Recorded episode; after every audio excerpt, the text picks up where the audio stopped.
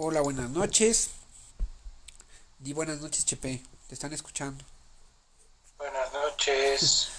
Pues hoy estamos con la nueva de que somos Trending Topic. Y no se sabe si se va a cambiar este desmadre. Si va a seguir.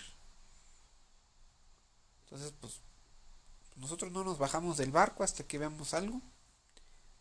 Y pues no nos queda más que sufrir. ¿va? ¿Estaría chido que fuera en enero o no? ¿Ustedes qué dicen? ¿Tú qué dices, Chepe? ¿Estaría bien que fuera en enero o no? Deja de llorar y ya vamos a ponernos. Sin Yolanda, ¿verdad? bueno, vamos a hablar hoy de condiciones mamarias benignas. Mientras no te toque alguien con tos enfrente de ti y tosiendo y estornudando. Bueno, no, no, pero tosiendo ahí bien feo. Y lo ves todo bien séptico. Pues ahí, nos vemos en noviembre. Dice, condiciones mamarias benignas. La GPC las define como un grupo de alteraciones sin capacidad de diseminación en el tejido mamario, que responden a estímulos hormonales y factores externos, como hábitos nutricionales y estilos de vida, las cuales interactúan para producir un grupo de manifestaciones tales como dolor o masas mamarias, nodularidad, turgencia, irritabilidad, secreción y descarga a través del pezón, inflamación, infección y que en algunos casos puede elevar el riesgo de cáncer. Entonces, grupo de alteraciones sin capacidad de diseminación en el tejido mamario que responden a estímulos hormonales y factores externos, hábitos nutricionales, estilos de vida, los cuales interactúan para producir un grupo de manifestaciones como dolor o masas mamarias, nodularidad, turgencia, irritabilidad, secreción y descarga a través del pezón, inflamación e infección, y que en algunos casos pueden elevar el riesgo de cáncer. Existen inconsistencias en las GPCs en las GPCs de México, de acuerdo a la que se recomienda iniciar la exploración médica rutinaria de la mama. ¿va? La GPC de patología mamaria benigna recomienda que a partir de los 19 años y la GPC de cáncer sospechosos de cáncer de mama recomienda que se debe realizar a todas las mujeres mayores de 20 años, al igual que la bibliografía extranjera, efectuándose el día 5 a 7 del ciclo menstrual. Entonces, más o menos 19-20 años y se tiene que hacer el día 5 a 7 del ciclo menstrual, ¿va? Entonces, a partir de los 19, 5 a 7 en días. caso sospechoso de cáncer de mama, o sea, no, No, en no, no, todas. no, no, o sea, la autoexploración se debe de realizar en los 5 a 7 eh, días del ciclo, ¿va? No, no, sí, pero dice que debe de ser a partir de los 19 años en casos sospechosos de cáncer de mama. Pero también dice, dice recomienda, ajá, y se recomienda que se debe realizar en todas las mujeres mayores de 20, al igual que la bibliografía extranjera. Bueno, Sale. va. Entonces, lo normal O sea que si es tienes, o sea que si tienes después de los antecedentes, 20 años. si tienes antecedentes, Pero como que sí. si sospecha que tienes cáncer, pues a los 19, ¿no? Ok. Dice, dependiendo del contexto, el abordaje puede complementarse con mastografía, ¿Qué? ultras- Y después en el caso de las portadoras de BCRA o Ah, me BCRA2, pasé este, ¿qué? sí. En el caso de las portadoras de BRCA1 o BRCA2, debe indicarse la edad de 18 a 21 años. Eso es súper importante. Entonces, en caso de portadoras de BRCA1 o BRCA debe indicarse la edad de los 18 a 21 años, o sea, un, un año antes. Los pacientes deben ser instruidas en la técnica de autoexploración mamaria. Dependiendo del contexto, el abordaje puede completarse con mastografía, ultrasonido, resonancia magnética o estudio histopatológico. Entonces, dependiendo del contexto, el abordaje puede completarse con mastografía, ultrasonido, resonancia magnética o estudio histopatológico. Un resultado negativo en una citología por aspiración por aguja fina de una lesión en la mama nunca debe aceptarse como definitivo ante la presencia de signos clínicos o mastográficos sugestivos de malignidad. ¿Va? Entonces, un resultado negativo con una citología por aspiración de aguja fina de una lesión en la mama nunca debe aceptarse como definitivo ante la presencia de signos clínicos o mastográficos sugestivos de malignidad. Los niveles de prolactina y TSH deben evaluarse ante los casos de descarga bilateral del pezón. Un nódulo palpable en una mujer con factores de riesgo o anormalidades mastográficas o ecosonográficas debe ser sometido a biopsia por aguja cortante o citología por aspiración con aguja fina. Cuando se reporten hallazgos atípicos, debe indicarse la biopsia excisional. Entonces, un resultado negativo en una citología por aspiración con aguja fina de una lesión En la misma nunca debe aceptarse como definitivo ante la presencia de signos clínicos o mastográficos sugestivos de malignidad. Los niveles de prolactina y TSH deben evaluarse ante los casos de descarga bilateral del pezón. Entonces, niveles de prolactina y TSH se deben evaluar ante descarga bilateral del pezón y un nódulo palpable en una mujer con factores de riesgo o anormalidades mastográficas o ecosonográficas deben ser sometidas a biopsia por aguja cortante citología por aspiración con aguja fina. Cuando se reporten hallazgos atípicos, debe indicarse biopsia excisional. Ahora, hiperplasia es el más común de los trastornos mamarios benignos. Hiperplasia es el más común de los trastornos mamarios benignos con 50% y puede involucrar el tejido lobular, el ductal y el conjuntivo. Clasificación patológica de las enfermedades mamarias benignas. Lesiones no proliferativas, lesiones este, eh, proliferativas sin atipia y lesiones proliferativas con atipia. Entonces, lesiones no proliferativas, quistes, hiperplasia leve o de tipo usual, calcificaciones epiteliales, fibroadenoma, papila con cambios apócrinos y lesiones proliferativas sin atipia, adenosis esclerante, esclerosante, lesiones radiales, no, lesiones radiales moderada y florida de tipo usual y papilomas intraductales, ¿va? Dice,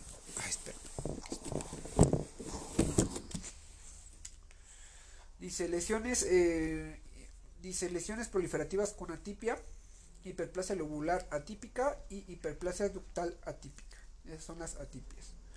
Ahora, ¿qué más dice? Antibióticos contemplados en GPC para el tratamiento de la mastitis. Eh, bueno, eso no es no como que va aquí, pero bueno, eso es lo que dice.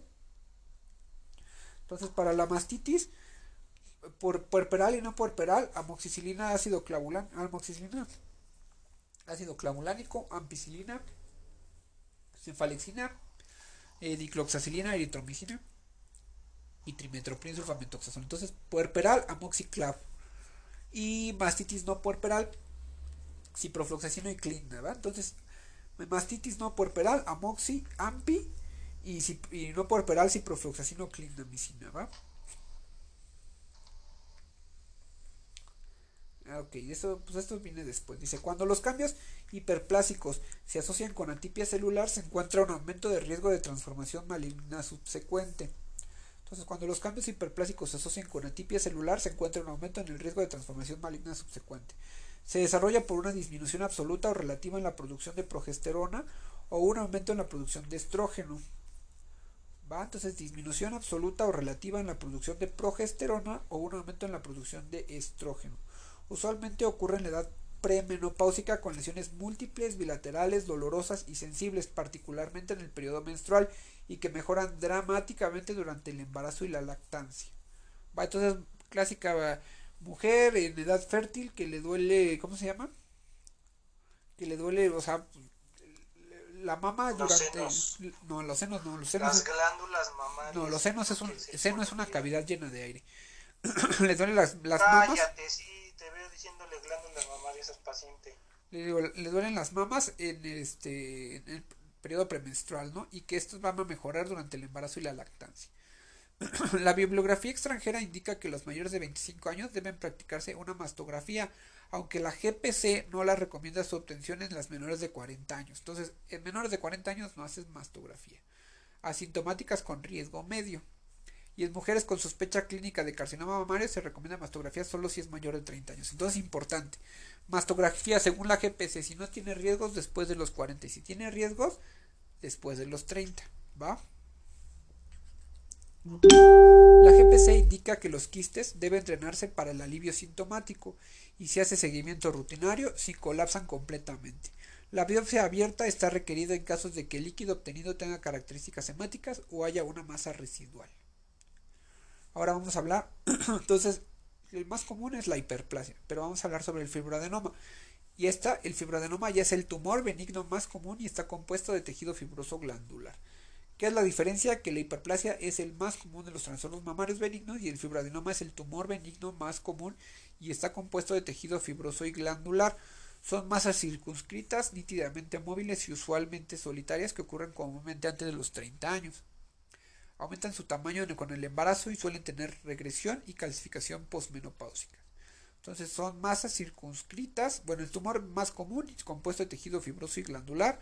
Son masas circunscritas, nítidamente móviles y usualmente solitarias que ocurren comúnmente antes de los 30 años. Aumentan su tamaño en el embarazo y suelen tener regresión y calcificación postmenopáusicas. Se eh, indica su remoción con diámetros de 2 a 4 centímetros y existen formas gigantes de 15 centímetros con potencial maligno. Entonces hay que quitarlo con diámetros de 2 a 4 centímetros. Eh, aparecen comúnmente antes de los 30 años, ¿no? Y si son muy grandes tienen potencial maligno. Generalmente el tratamiento es quirúrgico con la exéresis del nódulo para su estado, estudio histopatológico, ¿va? ¿Hay GPC de fibroadenoma, güey? No sé, pero lo puedes revisar.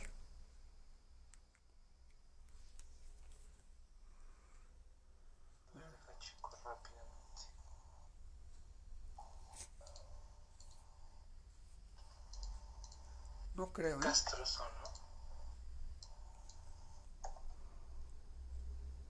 Tratamiento de la patología mamaria benigna en el primer y segundo nivel. No mames, sí, cabrón.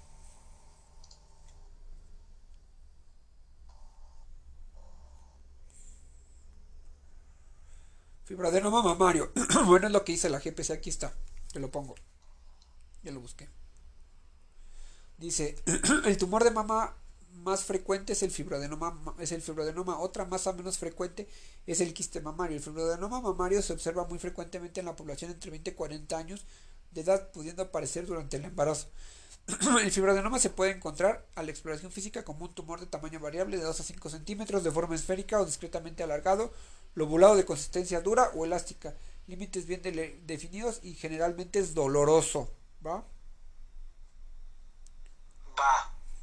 Dice tratamiento quirúrgico, fibroadenoma mamario. El tratamiento del fibroadenoma por lo general es quirúrgico, lo mismo que te estaba leyendo, con exéresis del nódulo para su estudio histopatológico definitivo, siendo recomendable utilizar incisiones periareolares. Eh, si el estudio histopatológico por biopsia incisional o con aguja fina Periareolares. Ajá. Si el estudio histopatológico por biopsia incisional o con aguja fina reporta un fibroadenoma, no es necesaria su remoción. Recomendado su vigilancia recomiendo su extirpación en caso de presentar crecimiento, la incisión quirúrgica y la del tejido adiposo. Fíjate, o sea, no hay un tamaño específico en cuanto crezca. Dice, a ver, deja ver. Crezca, lo extirpas. Pero a ver, déjame Porque seguir. no hay que extirparlo, o sea, de primera instancia el tratamiento yo creo que debe ser nada más farmacológico, ¿no? Ya declararon. Ante indicaciones de ascenso de epidemia COVID-19 en entidades como Aguascalientes, Chihuahua, Durango, Nuevo León, Querétaro y Zacatecas, sugerimos retomar medidas de control. Celebramos que las autoridades sanitarias estatales han comenzado a anticiparse. Ah, no, nada. Entonces, ¿qué más dice? El subcutáneo deben eh, seguir la misma dirección, no así el tejido mamario. que para poner de manifiesto el tumor debe seccionarse de forma radial y de esta manera evitar la sección innecesaria de los conductos galactóforos.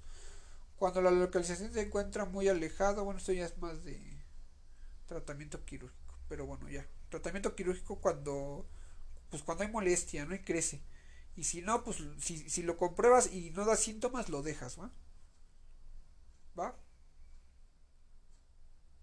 ¿Qué lo demás? ¿Por qué te lo saltaste? Pues ya, güey, es que este, este tratamiento quirúrgico es recomendable la resección de un fibroadenoma abarcar un margen de tejido sano, eso no te lo van a preguntar.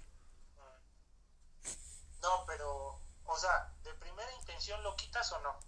No, güey, si lo corroboras, si haces la, bio- haces la biopsia, lo corroboras y es un fibroadenoma, lo dejas y no da sintomatología. Si crece, da dolor y todo, sí hay que quitarlo. va.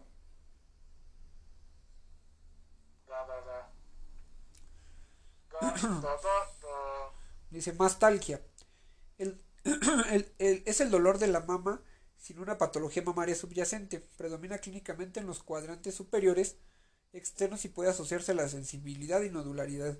La clasificación clínica de la mastalgia de Cardiff reconoce los tipos cíclico, no cíclico y de dolor torácico. Entonces, es el dolor de la mama sin una patología mamaria subyacente, predomina clínicamente en los cuadrantes superiores externos y puede asociarse a Cálmate, sensibilidad. cálmate, a ver, lee tranquilo. Predomina clínicamente en los cuadrantes superiores externos y puede asociarse a sensibilidad y nodularidad.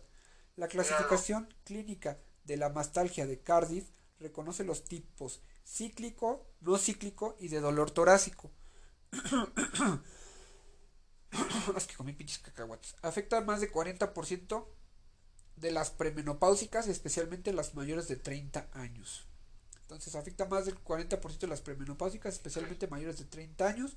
El dolor suele desaparecer después de la menopausia. Entonces, pues, dolor durante la premenopausia. Puede asociarse a síndrome premenstrual, condiciones mamarias alteraciones psicológicas y en ocasiones raras a cáncer mamario. El tratamiento de primera línea indicado en la GPC para los casos de mastalgia cíclica severa es el consumo de linaza de 25 gramos al día en la dieta. Entonces, el tratamiento de primera línea indicado en la GPC para los casos de mastalgia cíclica severa es el consumo de, de linaza de 25 gramos al día en la dieta. Puede recomendarse el uso de un sostén que brinde un soporte adecuado. Puede recomendarse el uso de un sostén que brinde un soporte adecuado. Puede recurrirse a la aplicación de AINES tópicos como piroxicam o diclofenaco. Nimesulida es una opción de tratamiento por vía oral. Cuando el tratamiento de primera línea no es efectivo, puede recurrirse a la administración de 3 a 6 ciclos de tamoxifeno o danazol. ¿Va? Entonces, linaza y AINES este, tópicos, güey. Y si no, ya puedes darle. 25 gramos en la dieta está muy pinche específico como para que no nos la puedan preguntar, pues sí. Pero pues eh, pero linaza, güey, ¿va? Linaza, el sostén que brinde un soporte, adecuado, y el aire. Y el aire tópico, ¿va? y finalmente, la bromocriptina es una opción en los casos de mastalgia eh, cíclica. El uso de anticonceptivos puede causar mastalgia que desaparece después de algunos ciclos. Si el dolor es severo, deberá disminuirse la dosis o cambiar de anticonceptivo. Entonces, finalmente la bromocriptina. me acordaba que para la pinche mastalgia. Sí, güey. De hecho, lo, de hecho, este Fernando, el del Twitter, puso esa pregunta. Y este. ¿Y qué más? ¿Cómo haces el diagnóstico de esta madre o qué pedo? Pues nada, pues es clínico, güey. Pues si no hay apariencia de nada, güey. Te está diciendo que no. Sin, sin ¿Cómo se llama? Sin, sin cambios, güey. Aquí te lo está poniendo. O sea, sí, pero ¿cómo sé que tiene mastalgia y no mastitis? Ay, pues porque la mastitis va a tener este, inflamación, calor, güey. O sea, ah, porque tiene el predominio en los cuadrantes superiores externos, ¿no? Desde si esta madre. Ajá, aquí dice, predominio clínicamente cuadrantes superiores externos y puede hacerse sensibilidad y nodularidad. Y esta madre es cíclica, ¿no? O sea, sí, se va y, y, esta parte no va a tener cambios inflamatorios ni nada, güey. ¿Sale? Va, va, va. Porque es una mastalgia, no es una mastitis. Finalmente, la bromocriptina es una opción de los casos de mastalgia cíclica. El uso de anticonceptivos puede causar mastalgia que desaparece después de algunos ciclos. Si el dolor es severo, puede disminuirse la dosis o cambiar de anticonceptivo. Bueno, papiloma intraductal. El, papiloma intraductal es una lesión benigna o anaplásica con tendencia invasiva, usualmente manifestada por descarga hemática, serosa o turbia a través del pezón la investigación incluye mastografía y citología de la descarga. El tratamiento de lesión es la biopsia excisional de la lesión y ducto involucrado. Entonces, papiloma intraductal ya es de, ya es de peligro y se, se caracteriza por descarga hemática, serosa o turbia a través del pezón. Y la investigación incluye la mastografía y citología de la descarga y el tratamiento es la biopsia excisional de la lesión y del ducto involucrado. Que güey, aquí hay que estar muy atentos con la enfermedad de Piaget y esta madre. Ajá. Ahorita la buscamos. De Payet del pezón, ¿no? Porque es así la pregunta. A ver, déjate la pongo. De una buena vez. ¿Estás viendo mi pantalla o estás viendo tu PDF? No, estoy viendo mi libro, no puedo leer en esa manera. Ok, entonces para que no te comparta mi pantalla, ¿no? Sí, güey. Sí, pues estoy viendo que dónde vas y todo, cabrón. Enfermedad de Payet es que hay dos tipos, del hueso, pero es del pezón, de la mama, ¿no? Sí, güey, la con la de la mama, no seas mamón. Pero, no seas mamamón. Pero al menos pinche MCD manual, ¿no? A ver, déjame ver. Aquí está así, MCD manual. Dice enfermedad de Payet del pezón. Ahora carga. Carga, mamá.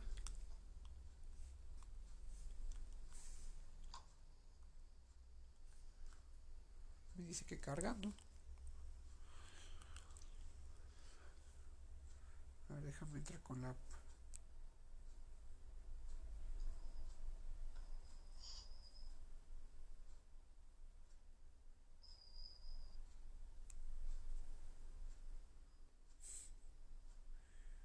Castroso.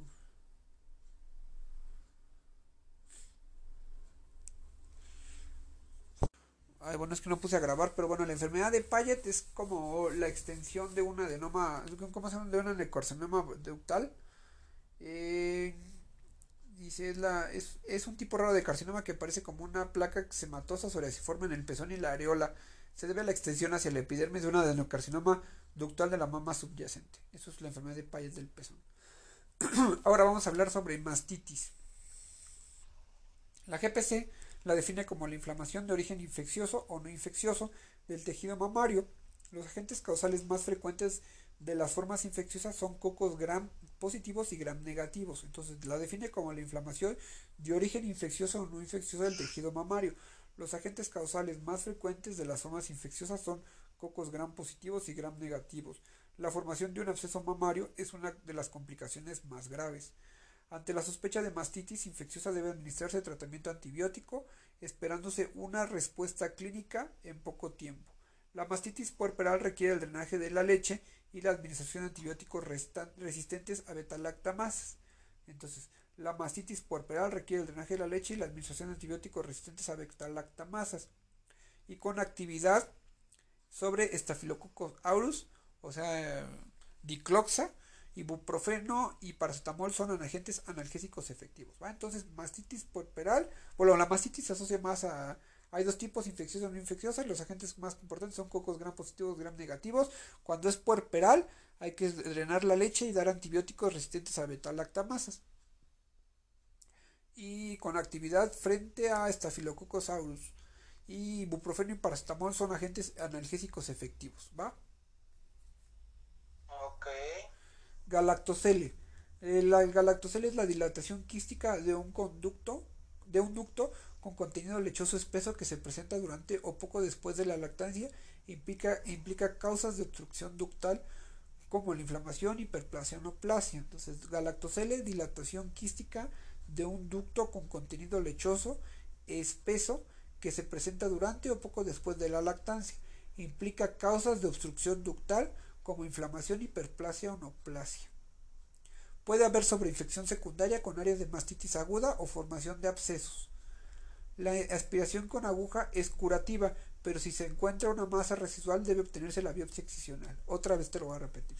Galactocele, dilatación quística de un ducto o contenido lechoso espeso que se presenta durante o poco después de la lactancia e implica causas de obstrucción ductal como inflamación, hiperplasia o neoplasia. Puede haber sobreinfección secundaria con áreas de mastitis o formación de abscesos. La aparición de aguja es curativa, pero si se encuentra una masa residual debe obtenerse la biopsia excisional. ¿Va? carcinoma lobulillar in situ. El carcinoma lobulillar in situ representa el 20% de los carcinomas in situ de la mama.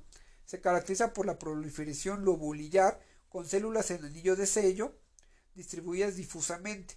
Actualmente se reconoce como un factor de riesgo para el desarrollo de cáncer mamario y no como una enfermedad maligna propiamente dicha.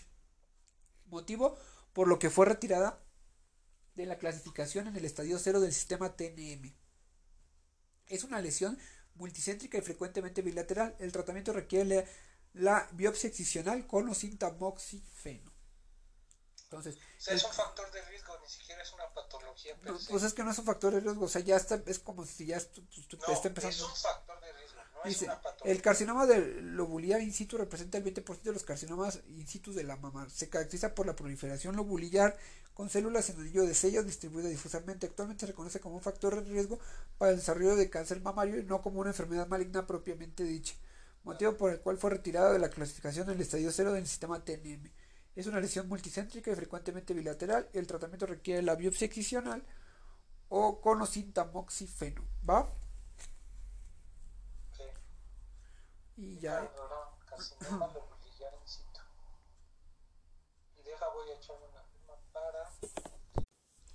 Bueno, vamos a hablar ahora sobre cáncer mamario. Mm, tenemos 35 minutos para acabar cáncer mamario según mi grabación.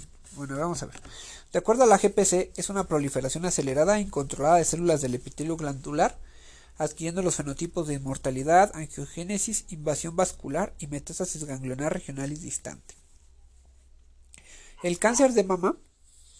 Bueno, entonces proliferación acelerada y control de células del epitelio glandular, adquiriendo los fenotipos de inmortalidad, angiogénesis, invasión vascular y metástasis ganglionar regional y distante. El cáncer de mama es el tumor maligno más frecuente en la mujer en países desarrollados y en vías de desarrollo, o sea, en todos lados. De acuerdo con la... ahorita es el de mama, ¿no? El de mama. es el de. Sí. Tercero es ovario y cuatro creo que es este... ¿Cuál quedamos? Era de vulva, ¿no? Vamos a decir. Sí. En México, Vulva. en México actualmente el carcinoma mamario es la neoplasia maligna invasora más común y la causa más frecuente de muerte por enfermedad maligna en la mujer.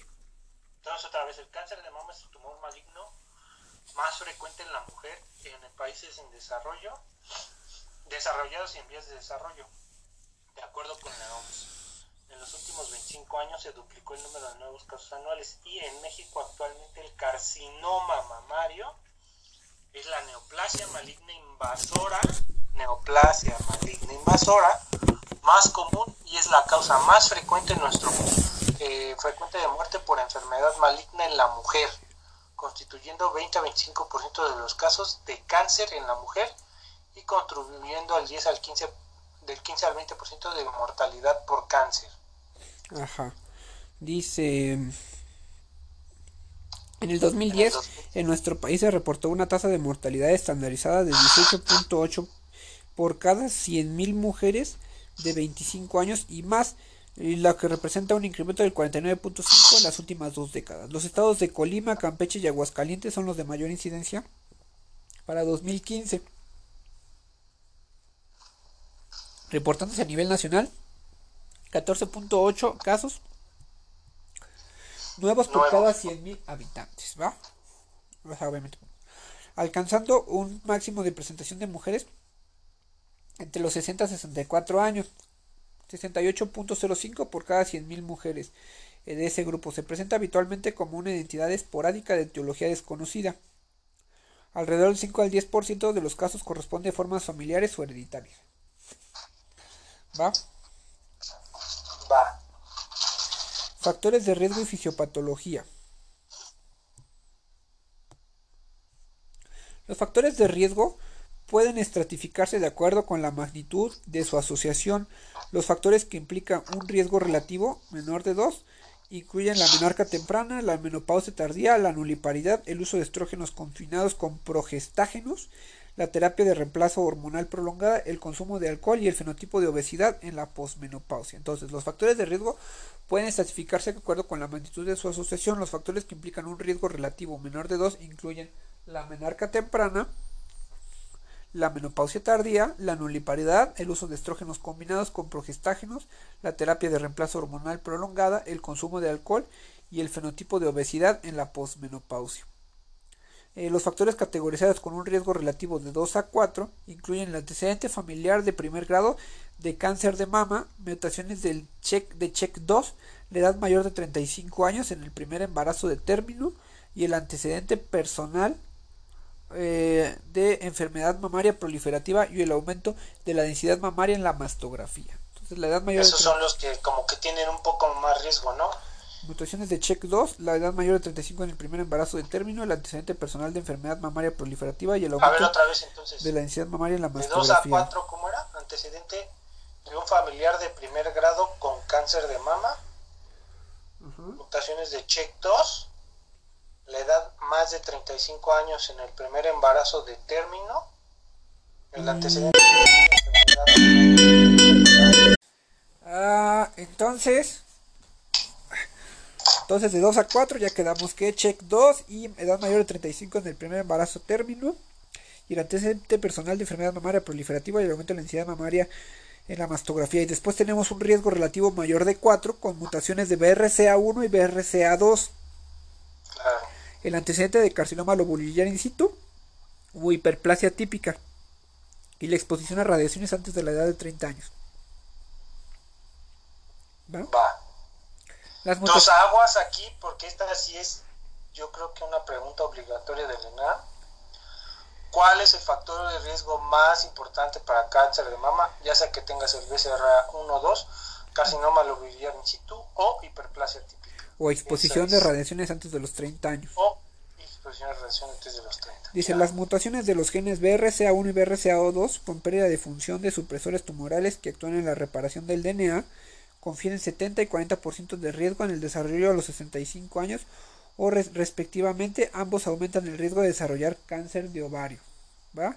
Ah, no mames, BCRA1 y BCRA2. Sí, güey, de hecho te digo que se asocia cáncer de colon y próstata el BRCA, BRCA1 y BRCA2 es a tubo digestivo, páncreas, una madre así, mira, ahí dice, ah, mira, aquí está. Pero, pero, Aquí güey, está. no viene ahí abajo que es de ovario. Dice- o sea, los dos Dice son BRCA1, para ovario. mira, dice BRCA1 17Q21 constituye, contribuye el- con 40, 20 a 40% de los cánceres mamarios hereditarios y aumenta el riesgo de desarrollar cáncer colónico y prostático.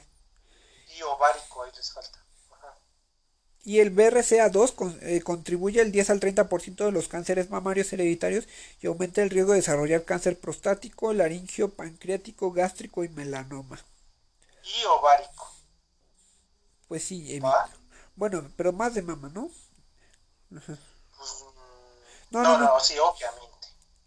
Pero yo creo que, por ejemplo, el BCRA1 sería el 70%, güey, de ovario. O sea, es bastante. Pero bueno, el que más se asocia a cáncer de mama es el tipo 1, BRCA1, pues. Y el BRC y se asocia con cáncer colónico y prostático y el, ca- el BRCA2 se asocia con cáncer prostático, laringio, pancreático, gástrico y melanoma, o sea, por si tienes dudas. Es que yo creo que lo que más conviene aprenderse es que el, BCA, el BCRA aumenta el riesgo de cáncer de ovario más frecuente, güey. Porque el 1 dice que hasta el 70%, güey. O sea, está bastante pesado, pero bueno. Sí. Dice, el carcinoma lobulillar in situ es considerado como un marcador de riesgo, ¿vale? Eh, con riesgo relativo de 5.4 eh, para el desarrollo de cáncer de mama bilateral y no eh, un cáncer que evolucione de la manera directa. La expresión de receptores nucleares de estrógenos y progesterona tiene un papel importante en la diferenciación y crecimiento del epitelio mamario normal y la respuesta de las células tumorales mamarias a la terapia hormonal. Entonces, la expresión de receptores nucleares de estrógenos y progesterona tiene un papel importante en la diferenciación, diferenciación y crecimiento del epitelio mamario normal y la respuesta de las células tumorales mamarias a la terapia Claro. hormonal.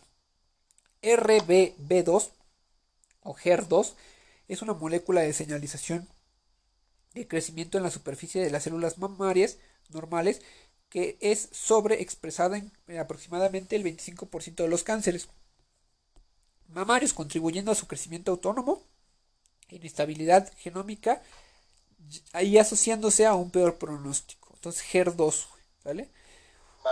Va. TP53 o P53 es un gen supresor tumoral que se encuentra mutado en el 30 a 50% de los tumores malignos de la mama.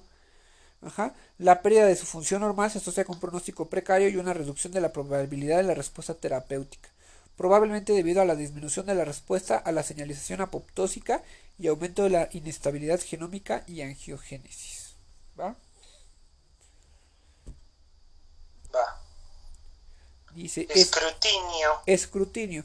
Se sugiere que todas las mujeres mayores de 20 años, 25 de acuerdo con la NOM, o sea, 20 GPC, 25 de acuerdo con la NOM, deben estar sujetos a un examen clínico de mama 1 a 3 años y en mayores de 40 años cada año. Entonces, de 20 años, según 25, según la NOM, deben estar sujetos a un examen de mama de 1 a 3 años y en mayores de 40 es cada año. Sin embargo, no se recomienda la detección de cáncer de mama mediante el examen clínico exclusivamente. La GPC recomienda realizar ante la sospecha de cáncer de mama una historia clínica y examen físico, así como considerar la realización de las siguientes medidas.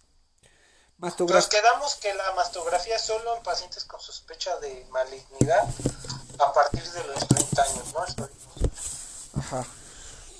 Y que decía que también si es muy sospechosa de, de cáncer, desde los 18 años puede ser, ¿no? Ajá. Ah, Dice mastografía bilateral y ultrasonido mamario dependiendo de la edad. Eh, mastografía bilateral y ultrasonido mamario dependiendo de la edad. Revisión patológica a través de la biopsia con aguja de corte Trucut. No, no muerdas. No. Determinación de receptores hormonales. Solo en caso que no.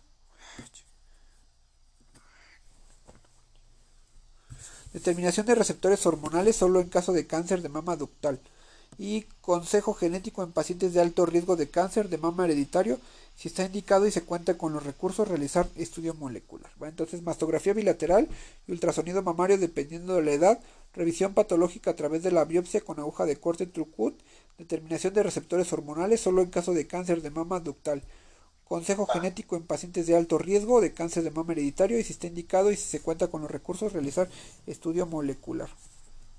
En la, GPC, en la GPC se Entonces solo el genético eh, hereditario, ¿no? Ajá. En la GPC se sugiere realizar escrutinio eh, si se cuenta con el recurso con resonancia magnética a pacientes con las siguientes características.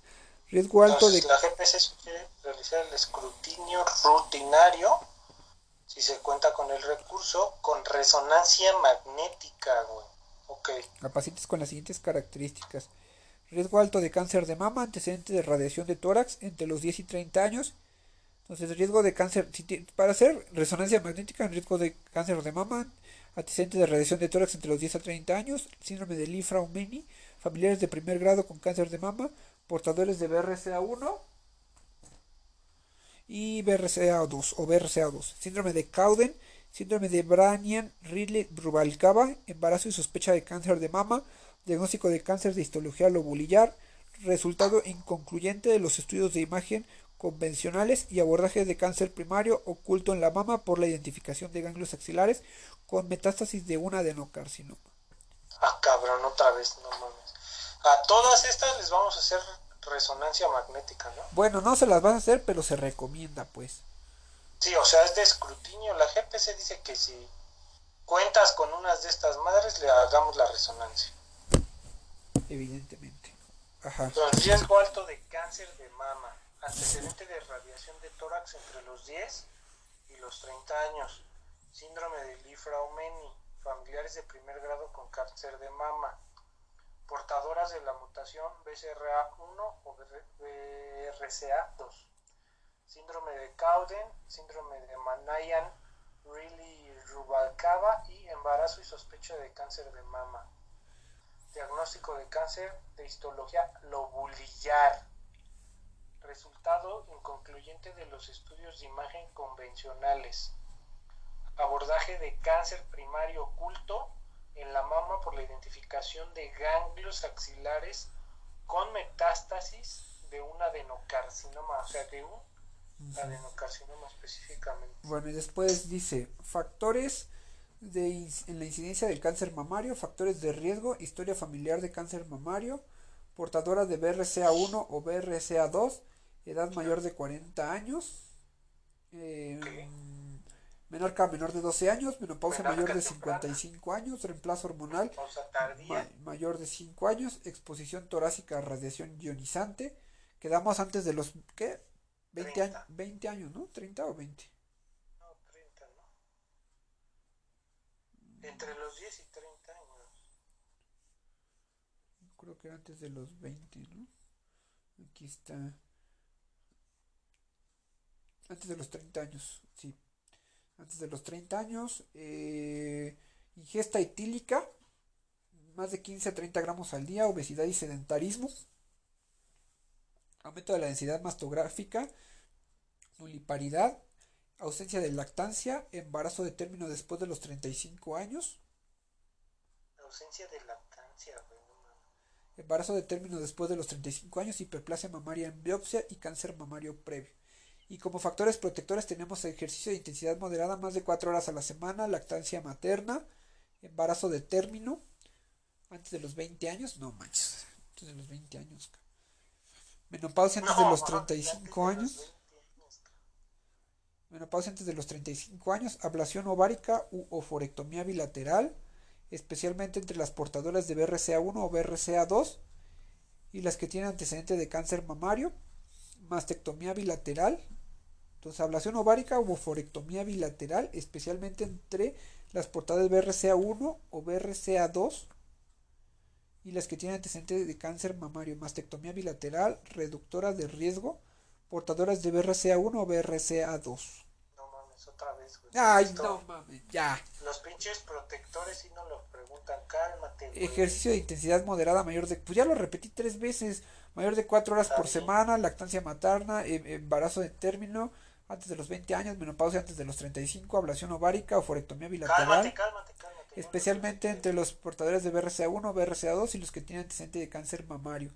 Mastectomía bilateral, reductora de, eh, reductora de riesgo, portadores de BRCA1 o BRCA2. Ya.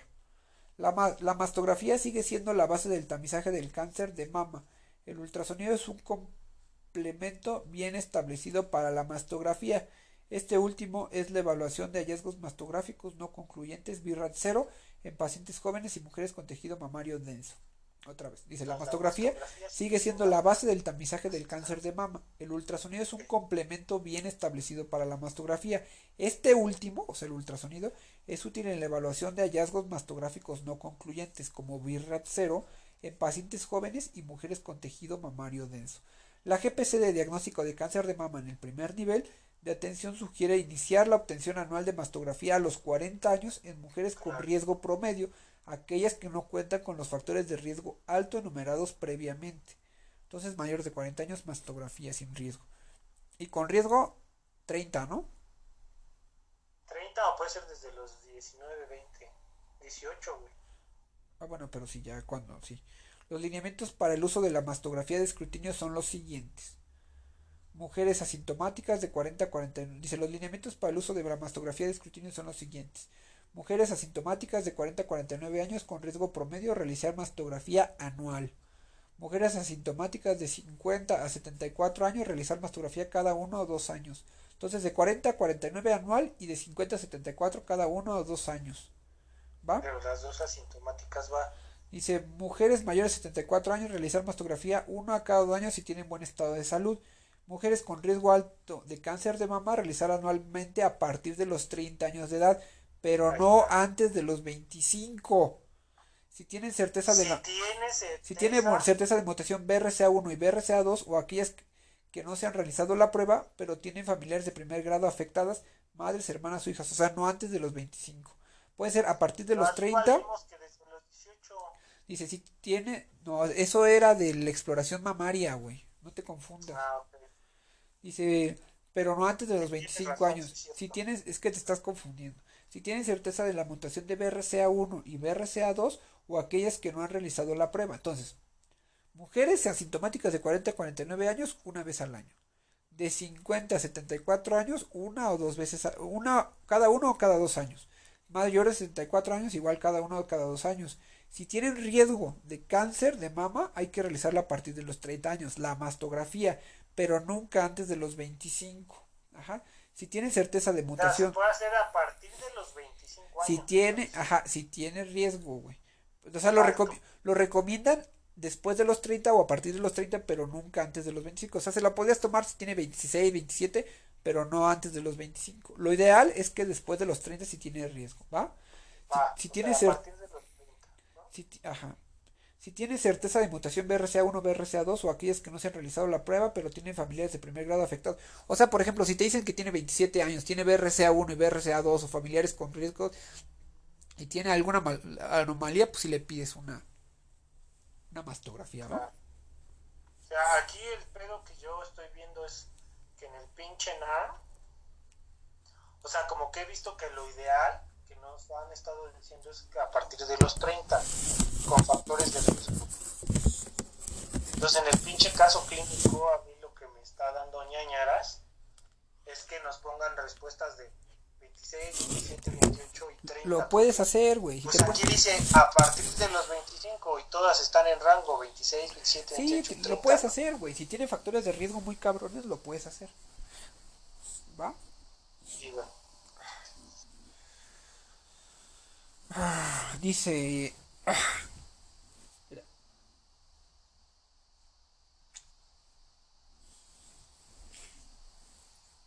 Dice. Ay, me cansé. Ah, mira, Dice mujeres con hermanos o madres con cáncer de mama. Ajá. Dice premenopáusicas, de mama premenopáusico, realizar anualmente a partir de los 30 años, pero no antes de los 25 años, o 10 años antes de la edad de diagnóstico del familiar afectado más joven, lo que resulte más tardío. ¿Sale? Ah, ya. Ahí está, ¿ya viste? Pero de todos modos no lo puede hacer antes de los 25 años, papi. ¿Sale? Sí, por eso, pero aquí dice lo que resulte más tardío, güey. Entonces, está castroso esto, ¿eh? Es una pregunta difícil, pero bueno, esperemos no, no la hagan tan retorcida a estos güeyes. Dice, mujeres con antecedentes de radiación de tórax recibida entre los 10 y 30 años de edad iniciarán 8 años después de la dice, iniciarán 8 años después de la radioterapia, pero nunca antes de los 25 años de edad. O sea, igual no. otra vez, mujeres con antecedentes de radiación de tórax recibida entre los 10 a 30 años de edad, ah, ok, iniciará 8 años después de la radioterapia, pero nunca antes de los 25 años de edad, va, va, va. o sea, jamás es antes de los 25, Sí, aunque te hayan radiado, te hayan hecho lo que te hayan hecho, ¿no? Ajá, realizar mastografía anual de desde la edad del diagnóstico en mujeres con entonces, mastografía anual de eh, desde la edad eh, anual desde la edad del diagnóstico en mujeres con neoplasia lobular con diagnóstico por biopsia, hiperplasia ductal atípica, carcinoma ductal in situ y cáncer de mama invasor o de ovario. O sea, de todos modos, aunque ya le hayas hecho el diagnóstico, tienes que seguirle haciendo sus mastografías anuales, ¿va? No, no, no, pero aquí sí, y es a partir de, o sea, si aquí se lo... Sí, anual, güey. Diagnósticos vamos a pensar a los 23, aquí es a partir de los 23 anual. No, güey, nunca después de, nunca antes de los 25, tenga no, no, no. Pero aquí no dice eso, aquí dice realizar mastografía anual. Sí, sí, sí, sí, tienes razón, sí, ya. O sea, no es cierto, no es cierto, porque no te está diciendo que nunca antes de los 25, pero bueno, como tú lo quieras creer. ¿Va? Manifestaciones. El síntoma mamario más frecuente reportado es un bulto o nódulo de la mama. El síntoma mamario más frecuente reportado es un bulto o nódulo de la mama. Un tumor maligno puede ser indoloro, de manera que los signos y síntomas de sospecha de cáncer de mama incluyen los siguientes. Tumor palpable de consistencia dura que puede ser fijo, indoloro con bordes irregulares. Tumor palpable de consistencia dura que puede ser fijo, indoloro con bordes irregulares. Ganglio de mayor consistencia, duro, no doloroso, persistente que tiende a formar conglomerados de crecimiento progresivo. Edema en la piel con piel de naranja. Retracción cutánea, úlcera en la piel úlcera o descamación del pezón y telorrea que es secreción cero sanguinolenta. ¿Va? Entonces tumor palpable, eh, consistencia dura, que puede ser fijo, indoloro con bordes irregulares, ganglio de mayor consistencia, duro no doloroso, persistente que tiende a formar conglomerados de crecimiento progresivo, edema en la piel, con piel de naranja, retracción cutánea, ulceración de la piel, úlcera o descamación del pezón y telorrea secreción cero sanguinolenta. ¿va? Diagnóstico. La diseminación ocurre por infiltración local, parénquima mamario, piel, fascia pectoral y diseminación linfática como ganglios axilares, mamarios, internos y supraclaviculares, además de la hematógena que es por pulmón, hígado, hueso, pleura y cerebro. Entonces la diseminación ocurre por infiltración local como parénquima mamario, piel, fascia pectoral, diseminación linfática como ganglios, ganglios, axilares, mamarios internos y supraclaviculares y hematógena como pulmón, hígado, hueso, pleura y cerebro. ¿Va? Signos mastográficos de malignidad. Tenemos microcalcificaciones, alteraciones vasculares, lesiones con bordes espiculados, retracción del tejido y halo radiolúcido perilesional. Entonces, signos mastográficos de malignidad, eh, microcalcificaciones, alteraciones vasculares, lesiones con bordes espiculados, retracción de tejido y halo radiolúcido perilesional. Esos son signos eh, mastográficos de malignidad. Otra vez, microcalcificaciones, alteraciones vasculares, lesiones con bordes espiculados, retracción de tejido y halo radiolúcido perilesional. ¿Ok? Y después. Entonces, esto es bien castroso porque esto ya no lo preguntaron, ¿no? Que las microcalcificaciones, ¿te acuerdas cómo tenían que ser, según? Espiculadas. No mames, lineales, los bordes son espiculados. Alteraciones vasculares, que aquí es que esté altamente vascularizado. Lesiones con bordes espiculados, claro, los bordes son espiculados. Retracción del tejido y halo radiolúcico perilesional, ok. Mira, voy a terminar de leer la parte del diagnóstico y yo creo que VIRATS lo dejamos para el siguiente episodio porque me queda muy poco tiempo. Dice, la enfermedad puede presentarse con la identificación de un tumor mamario o axilar durante la exploración o la evaluación médica rutinaria. entonces la enfermedad puede presentarse con la identificación de un tumor mamario o axilar durante la autoexploración o la evaluación médica rutinaria, alteraciones o engrosamiento de la piel, piel con aspecto de cáscara de naranja, la presencia de depresiones en la superficie mamaria, invasión o formación de costras eh, en el pezón como enfermedad de Payet, descarga unilateral del pezón o dolor persistente y de instauración reciente. ¿Va? Entonces la enfermedad puede presentarse como con la identificación de un tumor mamario o axilar durante la autoexploración o la evaluación médica rutinaria con alteraciones o engrosamiento de la piel, piel con aspecto de cáscara naranja, la presencia de impresiones en la superficie mamaria, inversión o formación de costras en el pezón, que es la enfermedad de Payet, descarga unilateral del pezón o dolor persistente y la instauración reciente. También puede encontrarse de forma infrecuente en el debut clínico signos y síntomas de enfermedad metastásica como dolor óseo, o déficits neurológicos por compresión de la médula espinal. ¿va? La mastografía es el primer estudio diagnóstico recomendado ante la detección de tumores mamarios. Eh, entonces, la mastografía es el primer estudio diagnóstico recomendado ante la detección de tumores mamarios. La norma oficial mexicana establece que el reporte escrito debe entregarse a la paciente en menos de 21 días hábiles. La clasificación que se utiliza para establecer el riesgo de cáncer de mama en los estudios de imagen es la clasificación BIRATS, que ahorita la leeremos en el siguiente episodio. En pacientes con sospecha clínica de carcinoma mamario, el estudio de ultrasonido de mama está indicado en mujeres menores de 30 años debido a la densidad mamaria que no permitiría caracterizar la lesión de la mastografía. Entonces, en pacientes con sospecha clínica de carcinoma mamario, el estudio de ultrasonido de mama está indicado en mujeres menores de 30 años en la densidad mamaria que no permitirá caracterizar la lesión de la mastografía. En caso de que la mujer sea mayor de 30, se deberá iniciar una mastografía. Si bien la mastografía no está contraindicada en el embarazo, el ultrasonido es el método de elección para la detección de cáncer de mama en esta etapa. Entonces, si bien, es pregunta si bien la mastografía no está contraindicada en el embarazo, el ultrasonido es el método de elección para la detección de cáncer de mama en esta etapa. Entonces, ultrasonido durante el embarazo, ¿va? Pues sí, porque la, otra tiene radiación, ¿no? Pues ultrasonido, no, y puede ser por lo de la densidad de la mama, ¿no? Se está preparando a lo mejor la mama para Dice, para Dice, cualquier lesión sospechosa de la mama requiere la toma de biopsia percutánea con aguja cortante. Eh, con aguja cortante. La citología por cualquier, cualquiera, entonces. Cualquier lesión de la mama requiere la toma de biopsia percutánea con aguja cortante. Ajá. O sea, Ajá. Por escisión. La citología por aspiración con aguja fina solo se recomienda para el abordaje de las adenopatías axilares o supraclaviculares sospechosas. Entonces, La citología por aspiración de aguja fina solo se recomienda para el abordaje de adenopatías axilares o supraclaviculares sospechosos. El diagnóstico de cáncer de mama frecuentemente es obtenido por la combinación de hallazgos físicos e imagenológicos que llevan a la realización de una biopsia. Entonces, primero tienes que hacer hallazgos físicos e imagenológicos para llegar a una biopsia. Este abordaje multimodal se desempeña con sensibilidad y especificidad superiores al 90%. La obtención del diagnóstico histológico es indispensable para la optimización del abordaje terapéutico y puede lograrse bajo las siguientes modalidades. El método más recomendable para obtener el diagnóstico histológico es a través de biopsias con aguja de corte de forma manual, ya sea por esterotaxia guiada por ultrasonido, por mastografía o de manera eh, clínica por Trucut. Entonces, el método más recomendable para obtener el diagnóstico histológico es a través de biopsias con aguja de corte de forma manual ya sea eh, por estereotaxia guiada, por ultrasonido, por mastografía o de manera clínica por Trucut. Las indicaciones de la obtención de una biopsia quirúrgica después de la realización de una biopsia con aguja cortante son el fracaso en el muestreo.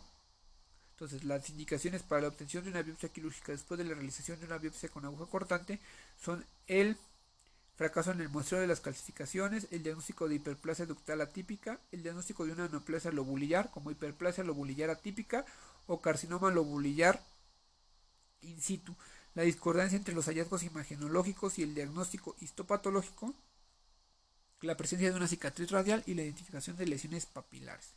¿va? Entonces, eso es lo vas a hacer por medio de cirugía.